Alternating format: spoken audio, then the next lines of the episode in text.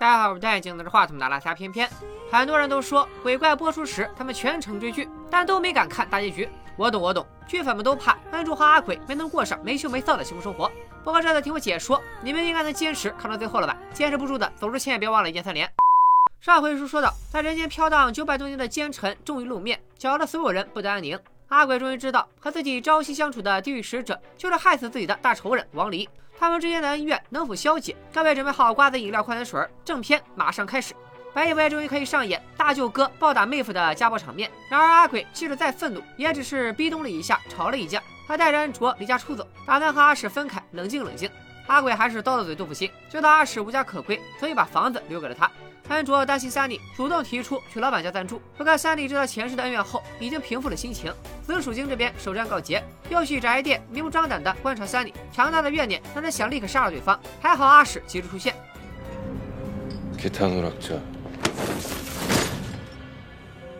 阿史不记得这老头和自己的关系，只想赶紧把他送走。因为奸臣不是普通的鬼魂，他早就化身恶鬼，多在人间吸食人类的恶气一天，他就会变得越强大。根据接下来闪过的画面可知，十年前奸臣用怨念控制司机，撞倒了恩卓的妈妈。最近奸臣又控制单身男，让他四处偷窃抢劫，甚至连人气鬼的老公也在奸臣在他身旁作祟，才让渣男想杀恩卓灭口。不过此处有个 bug，恩卓能看到鬼魂，且不受任何神力的控制。可他在遇害当时，为啥没看到奸臣呢？就当是奸臣法力高强吧。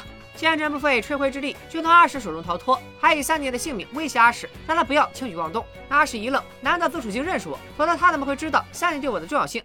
阿史不敢问阿鬼，只能找恩卓旁敲侧击。他想知道鬼怪胸口的剑长啥样。恩卓认真画下一幅煎饼画，阿史认出煎饼上有王室的图腾，他大概猜到八成是自己刺死了阿鬼。阿史自知罪无可恕，便让恩卓把戒指转交给三妮，不打算再纠缠对方。可神似乎不想就此放过阿史。地狱检查组突然造访阿史的办公室，列出他最近犯下的种种错误，比如暴露身份、泄露死亡名片、乱使用意念控制和记忆删除等超能力。根据阿史触犯的地狱条例，检查组给予他恢复记忆的处罚。这处罚听起来没什么，可对于犯下大错的地狱使者，却是比死还痛苦的折磨。一阵剧烈的头痛过后，阿史的记忆终于恢复了，我们也终于得以窥见当年惨案的全貌。其实王也清楚自己只是奸臣的傀儡，但是迫于无奈，也只能被奸臣操控。王一开始也没想杀将军，他推荐于将军，意在让他驻守边疆，再也不要回来。没想到将军打完胜仗还是回来了。王后当天穿一身素衣，站在大殿中央，就是已经做好了牺牲的准备。奸臣一直想除掉王后，王后知道王其实真心爱着自己，所以她也就成了王的软肋。王后希望自己死后，王就可以再无顾忌的向奸臣开战。可没想到，王在痛失挚爱之后逐渐消沉。 흉흉하던 백성들의 잠이 모처럼 단정하여 저작거리의 폐하의 칭송이 자자합니다. 혹 구중이 깔끄러우실까 염려되어 식전주를 내라 일렀습니다. 面对宫女递上来的有毒的汤药，他明知为何物，也一饮而尽。他常常思念王后，便亲手画下了王后的画像。画像完成时，仆人送上王后死时穿的衣服和戴的戒指，让王不免触景生情。 王抱着王后的遗物，失魂落魄的走在街头，百姓见到他纷纷下跪，只有三叔奶奶不为所动，并向王要了那枚戒指，说今后还有用。王把戒指丢给奶奶，烧了衣服。此时的他心如死灰，所以在宫女再次奉上苦涩的汤药时，王选择加大剂量，一了百了。大家如果有印象，这个端药的宫女正是地狱使者中唯一的女性，原来她的前世就是奸臣的爪牙，前世犯下的种种罪孽，直接导致阿史在死后的六百年里都在赎罪，成为地狱使者失去记忆，只是最近三百年的事。 내가 왕이었구나. 내가 조대를 다 죽였구나.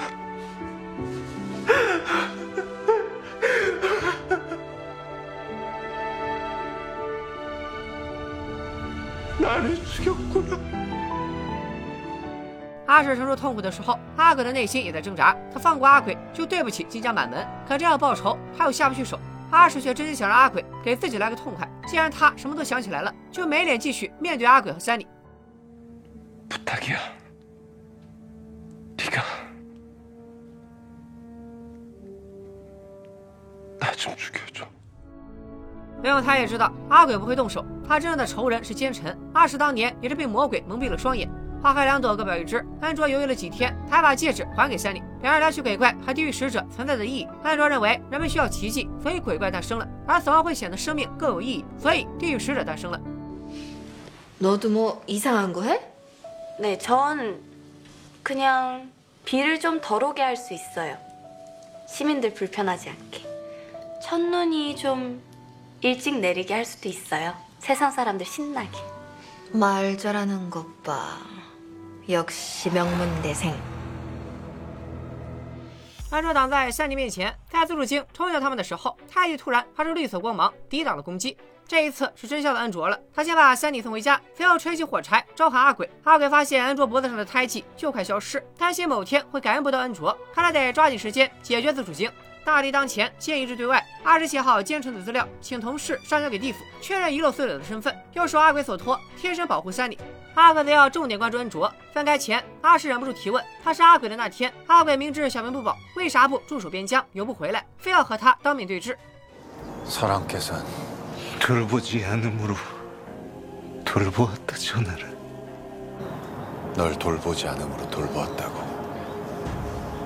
너의 이복형이었던 선왕제에게, 너의 정인이었던 내 누이에게, 너의 고려를 지켰던 나에게, 넌 사랑받았다고. 老哥俩暂时和解，阿史远远的跟着三弟保护他。三弟起先还装没发现，后来才忍不住表示自己从来没有忘了阿史。原来阿史在删除三弟的记忆时，让他只记住幸福的回忆，可他没想到三弟幸福的回忆里都有自己。 找回前世确实不是什么好事。三弟想到王后的命运，就无法心安理得的和阿史在一起。他把戒指还给阿史，还是说了分手。另一边，阿鬼在和奸臣决战前接待安卓去度假，两人卿卿我我，搂搂抱抱，一顿虐狗。阿鬼还把安卓留给他的那纸合约一式两份，一份送给安卓，一份自己保存。大家还记得吗？合约上的内容是八剑之后每年初雪，只要安卓要求，阿鬼就要来相见。几天后的深夜，阿鬼与奸臣即将展开对决，他给恩卓安排了一项任务，他先去找奸臣，然后会给恩卓打电话，到时候恩卓必须立马召唤他。 검이죠.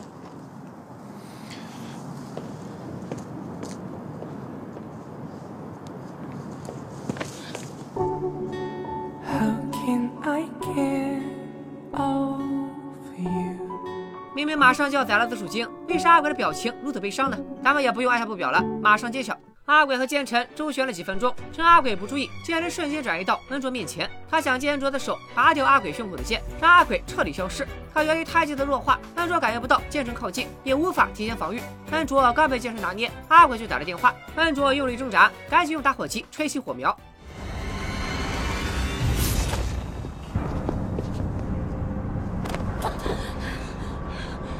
괜찮아?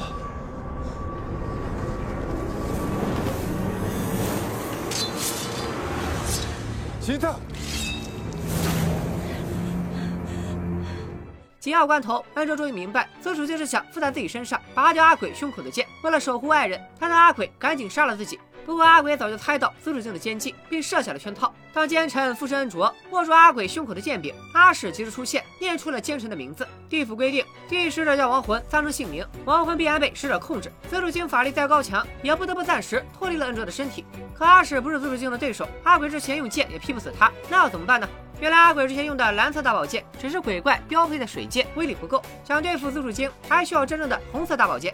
阿鬼借着昏迷后的恩卓的手，一寸寸拔出了胸口的剑，转身一刀劈向了奸臣。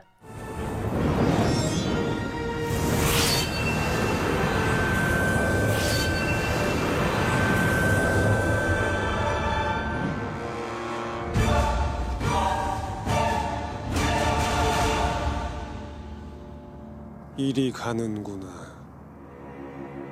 허나 허망하지 않다.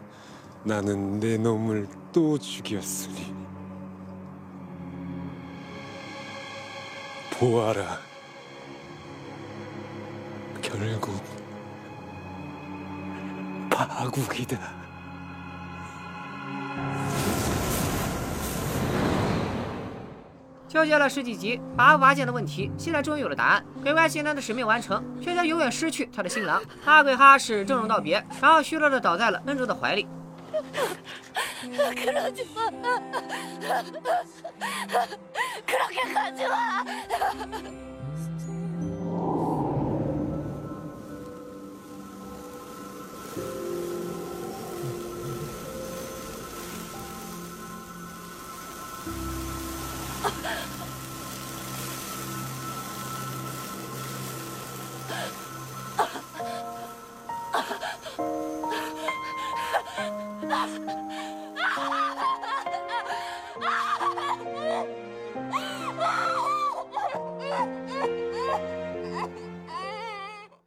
鬼灰飞烟灭，好像从没来过一样，消失在了恩卓、德华、三妮以及所有人的世界。他留下的痕迹被神逐一抹去，恩卓只能抓紧时间记下鬼怪的名字、特征，记下自己就是鬼怪金信的新娘。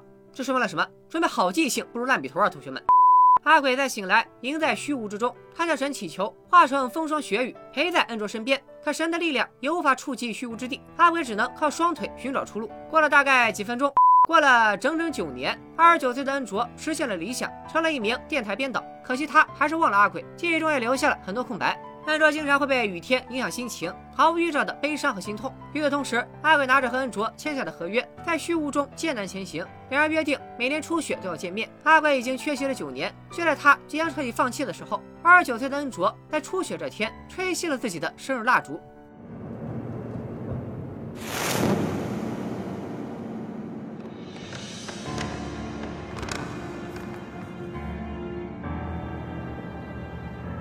어떤 얼굴을 잊고 무슨 약속을 잊어 이렇게 깊이 모를 슬픔만 남은 걸까요 살려주세요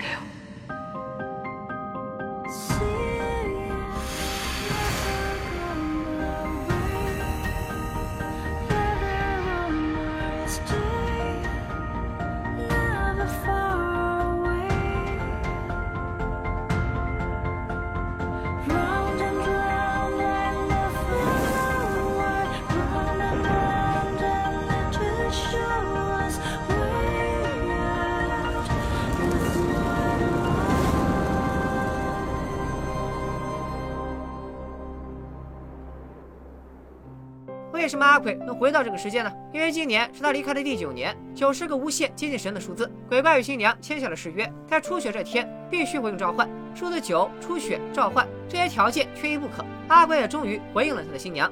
阿鬼脑子里像跑马灯一样闪过和恩卓相处的画面，他紧紧抱住了恩卓，可恩卓不仅不认识他，还以为阿鬼是隔壁电视台的演员。阿鬼不急于让恩卓接纳他，他先去看了看妹妹。鬼怪还有个招财的属性，自从他九年前和妹妹相认，三弟的炸鸡店越开越大。见妹妹过得不错，阿鬼心里稍感慰藉。接着他又打算找德华和金秘书帮忙，不对，现在是金社长。不过他们对阿鬼完全没印象，只觉得这个奇装异服的人很古怪，让保安赶紧请他出去。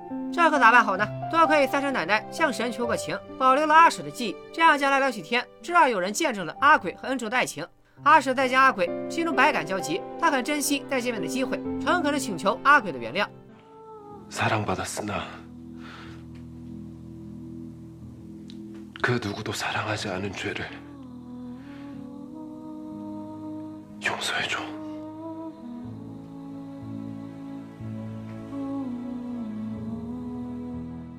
接着， 阿鬼换回原来的造型，重新住进了大房子，时不时就打开任意门去世界各地旅游，偶尔还会带点纪念品回来。 미친거야?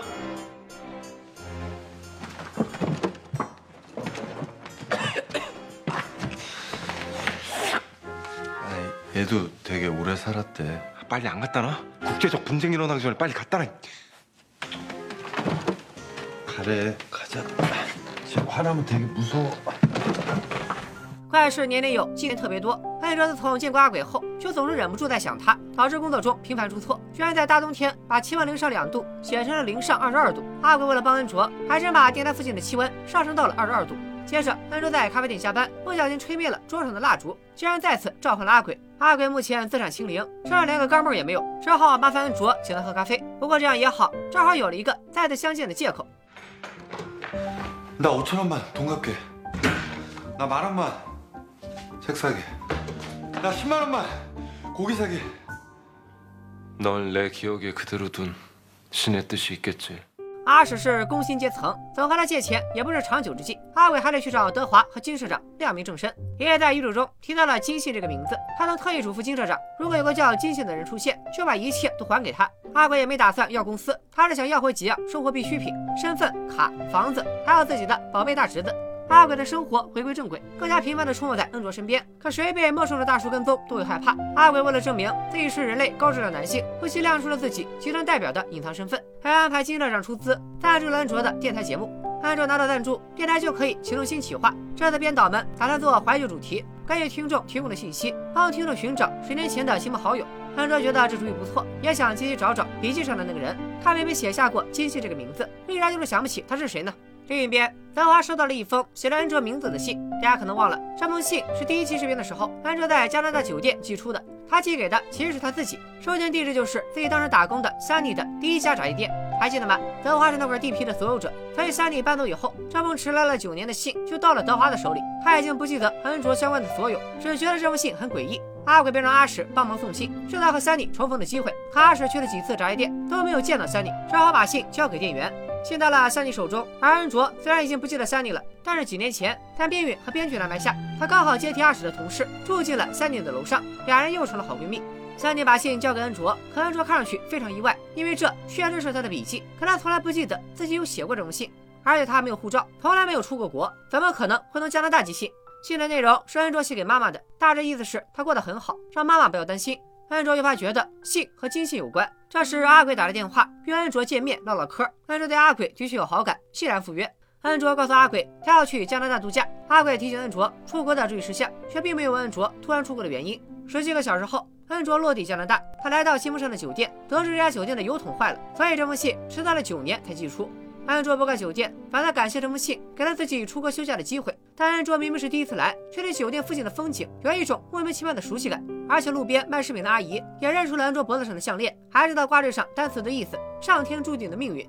更古怪的是，他随便逛街，又遇上了之前自己有好感的财阀代表，这怕不是个变态跟踪狂吧？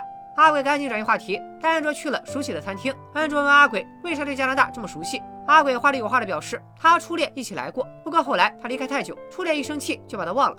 两人来到餐厅，安卓一落座就和三里通话，兴奋地提到了阿鬼。没想到阿鬼十年前通过餐厅服务员看到的未来成真了，安卓口中的代表就是阿鬼本人。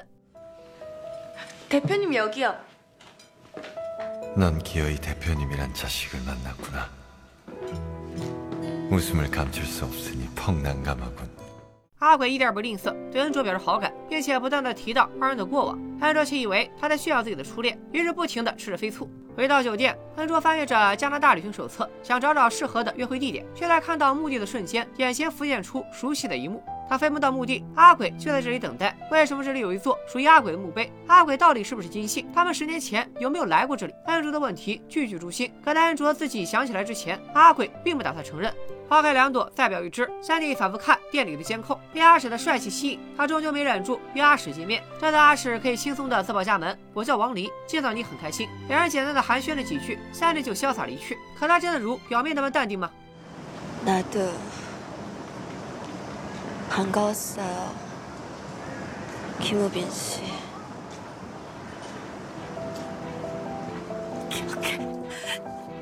기억해야 돼. 그 사람 이름은 对不起你。原来三里的淡定都是装的，这九年来他也保留了全部的记忆。神的一键删除记忆，为啥不包括三里？原来阿鬼消失那晚，三里收留了一个无家可归的小男孩。这个小男孩之前也出现过，他被大孩子欺负的时候，还是恩卓见义勇为。三里忍不住和眼前的小不点吐槽，神真是不靠谱，一会儿让人失忆，一会儿让人想起，天天玩弄人心。一只白色蝴蝶飞过，小男孩突然变得沉稳，他对三里说：“忘记是神的恩赐，为了让人类不那么伤心。”三弟却说：“他才不需要神所谓的照顾，他自己的记忆要不要忘，他自己说了算。”小男孩点点头，代表神接受了三弟的说法。白色蝴蝶飞走了，真的没带走三弟的记忆。九年时间里，安卓成为了电台编导，搬进了三弟家的阁楼，却已经不认识三弟。三弟没告诉安卓真相，这么多年来都在默默的照顾安卓。阿鬼回归的那天，三弟也认出了大哥，可他还没来得及打招呼，阿鬼就消失了。上班路上，三弟与送信的阿史擦肩而过，他只能装作不认识对方，如阿史希望的那样，各自平安无事的走到今生的结局。今天接过阿史的三弟写下文字，记录了对阿史的情感，对恩卓、对阿鬼的祝福，并祈祷来世自己能和阿史做一对平凡的情侣。这篇随笔大概是一封三弟留给大家的告别信。此时，安卓在加拿大的路边捡起一片枫叶，想到了捡起枫叶的情侣能一起走到最后。可就在他放下枫叶的那一刻，他与阿鬼之间的回忆突然涌进了他的脑海。 아저씨.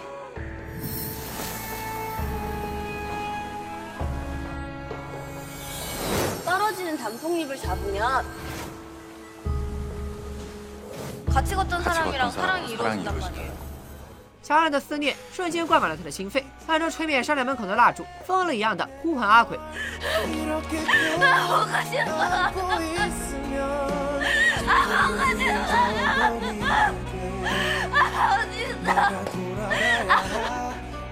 我回去吧。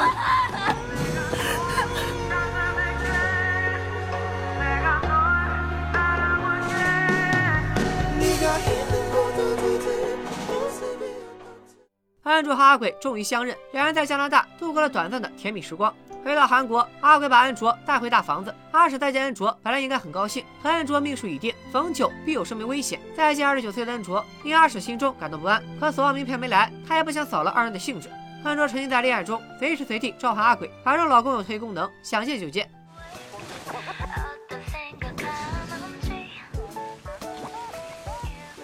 뭐야?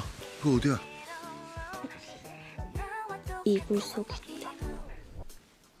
너, 아, 너 아주 야해가지고.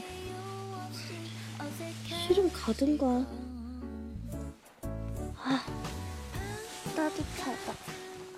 屏幕前的单身汪们，请自觉回避。别说我没提醒，总看别人谈恋爱，容易产生干呕、烦躁、翻白眼等症状。这里还有个小插曲：时隔九年，安卓又能重新看见鬼了。之前总陪在他身边叽叽喳喳的鬼魂四人组，安卓已经送走了仨，剩下一个女鬼，等了九年，终于又能和安卓相见，姐妹俩都开心的不行。 而安卓的姨妈阳寿已尽，走后变成鬼，也赖在了安卓家不走。贴心的女鬼决定带她一起投胎，给安卓解决了一个大麻烦。 간다고요? 갈 때 됐지 뭐. 그동안 고마웠어. 도깨비랑 잘 살아. 기집애야.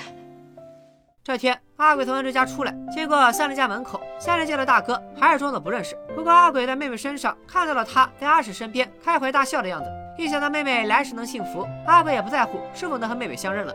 三里的幸福重要，鬼怪心中的幸福更重要。阿鬼出门看过黄历，他打算在天气不错的今天，请恩卓答应他一个要求。 또 날이 적당한 어느 날 이 고려 남자의 신부가 되어줄래? It's beautiful life 난 너의 곁에 있을게 安卓欣然答应了阿鬼的求婚。次日，阿鬼带安卓见德华，毕竟结婚是人生大事，还得提前通知家里人。德华虽然已经和鬼怪这个叔叔相认，也知道了租自家别墅的是地狱使者，但依然还是不记得安卓，只是感到意外。那封旧信上的收件人竟然和鬼叔在一起了。吃完饭，安卓和阿鬼的下一个行程是去婚纱店试礼服。安卓还给阿鬼买了手表当结婚礼物，写下了充满爱意的小卡片。不过他们的婚礼注定有重要嘉宾缺席。电台的新节目开播，编导收到了听众的邮件。安卓一看邮件的内容，就知道是三里写的。他让同事帮忙播报邮件，自己赶紧去找三里。可三里走得很坚决，把房子和店面都卖了。与此同时，阿鬼和阿史都听到了邮件的内容。三里祝福了安卓和哥哥，但却没办法原谅阿史。既然这辈子无法在一起，不如在适当的时候离开。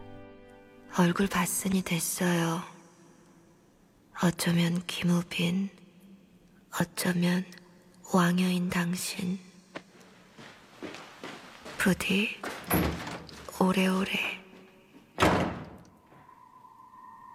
잘 가요.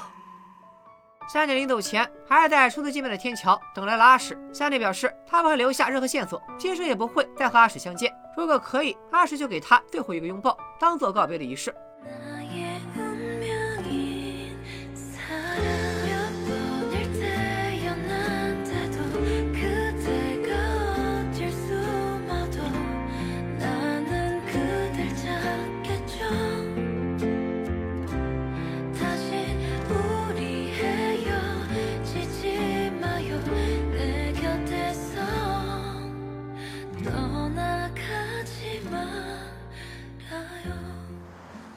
婚礼当天，阿史送给安卓一捧新鲜的荞麦花。阿鬼和安卓在荞麦花海举办了简单的婚礼，又请了德华金社长来家里吃喜酒。金社长平时一向很淡定，可他看完阿史徒手冰啤酒，阿鬼隔空取物以后，整个人都不好了。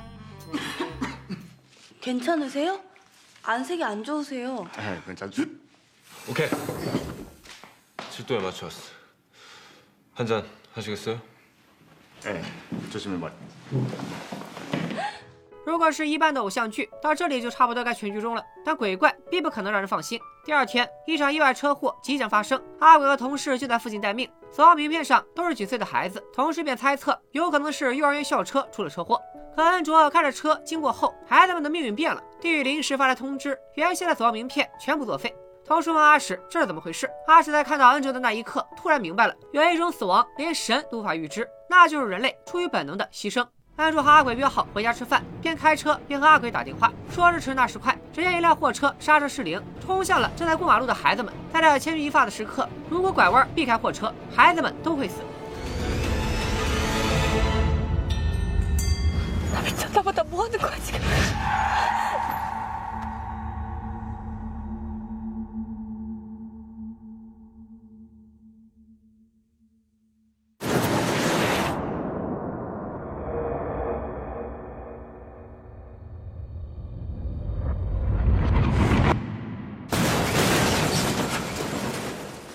这次阿鬼速度再快，也救不回自己的新娘。恩卓倒在了方向盘上，想着阿鬼的脸，慢慢失去了意识。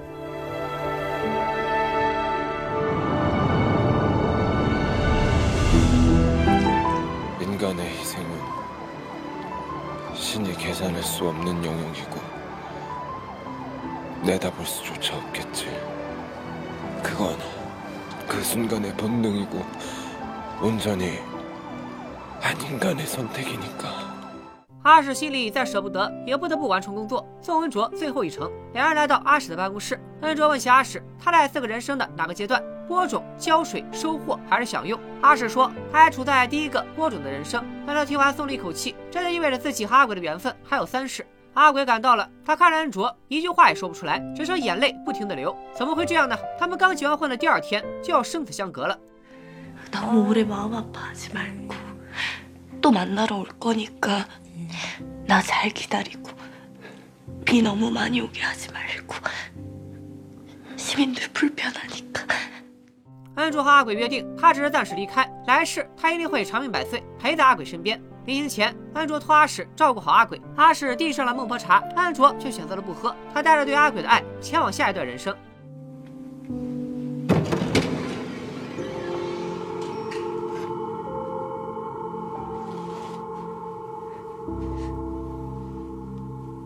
이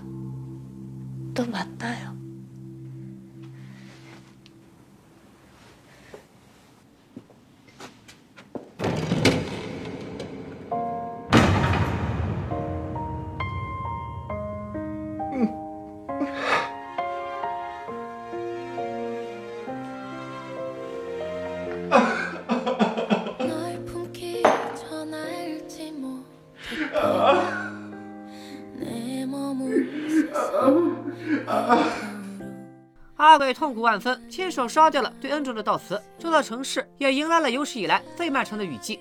阿鬼活在对恩卓的思念中，度过了三十个春夏秋冬。阿史也快要完成 KPI，只要把最后一位死者带走，阿史也能顺利投胎。只是没想到，他经手的最后一位死者，居然就是六十八岁的 Sunny。这一次，阿史自然的牵起了三妮的手，手拉手一起走。阿鬼和妹妹、妹夫告别，失去了亲人、爱人、友人的他，彻底成了孤家寡人，呼应了本剧的片名《孤单又灿烂的神》。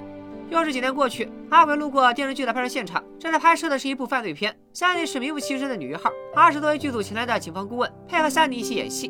两人因一部戏结缘，专案组刑警爱上女演员，这样的言情小说戏码，广大观众肯定都喜闻乐见。 너 정말 이쁘다 이쁘다 이쁘다니까 그럼 오늘부터 우리 1일이에요?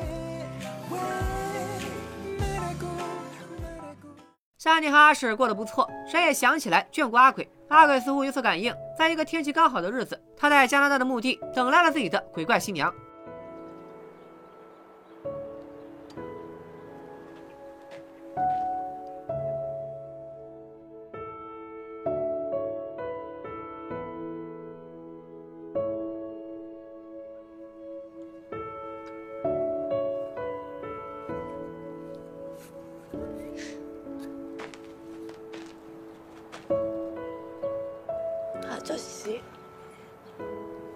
누군지 알죠? 내 처음이자 마지막 도깨비 신부. 十六岁的恩卓带着记忆，就这样出现在了阿鬼面前，两人含着眼泪相视一笑。本剧到此圆满落幕，让我们恭喜千年老妖怪终于等来了他的小新娘。 사랑해요. beautiful day.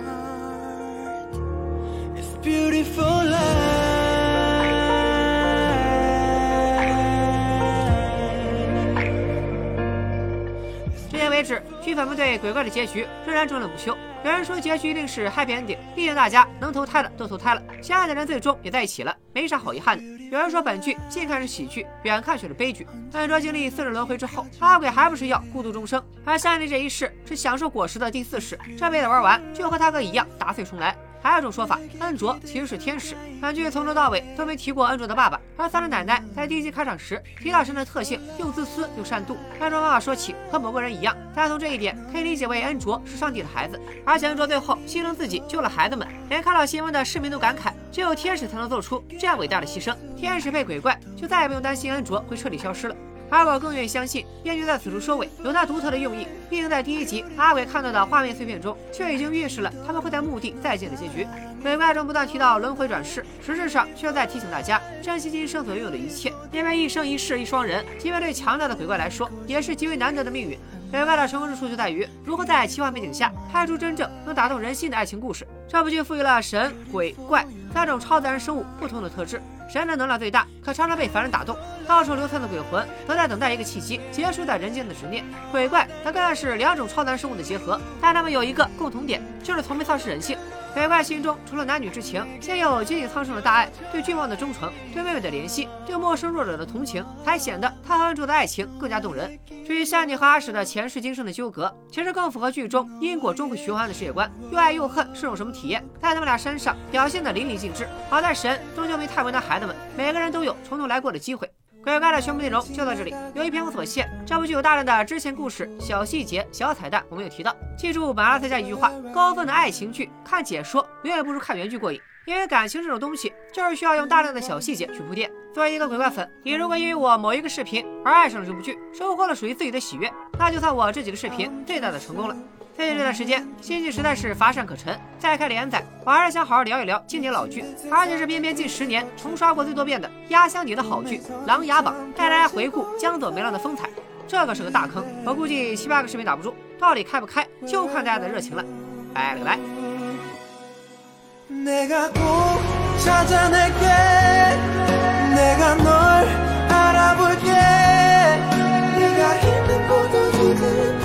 to be a 꼭 알아볼게.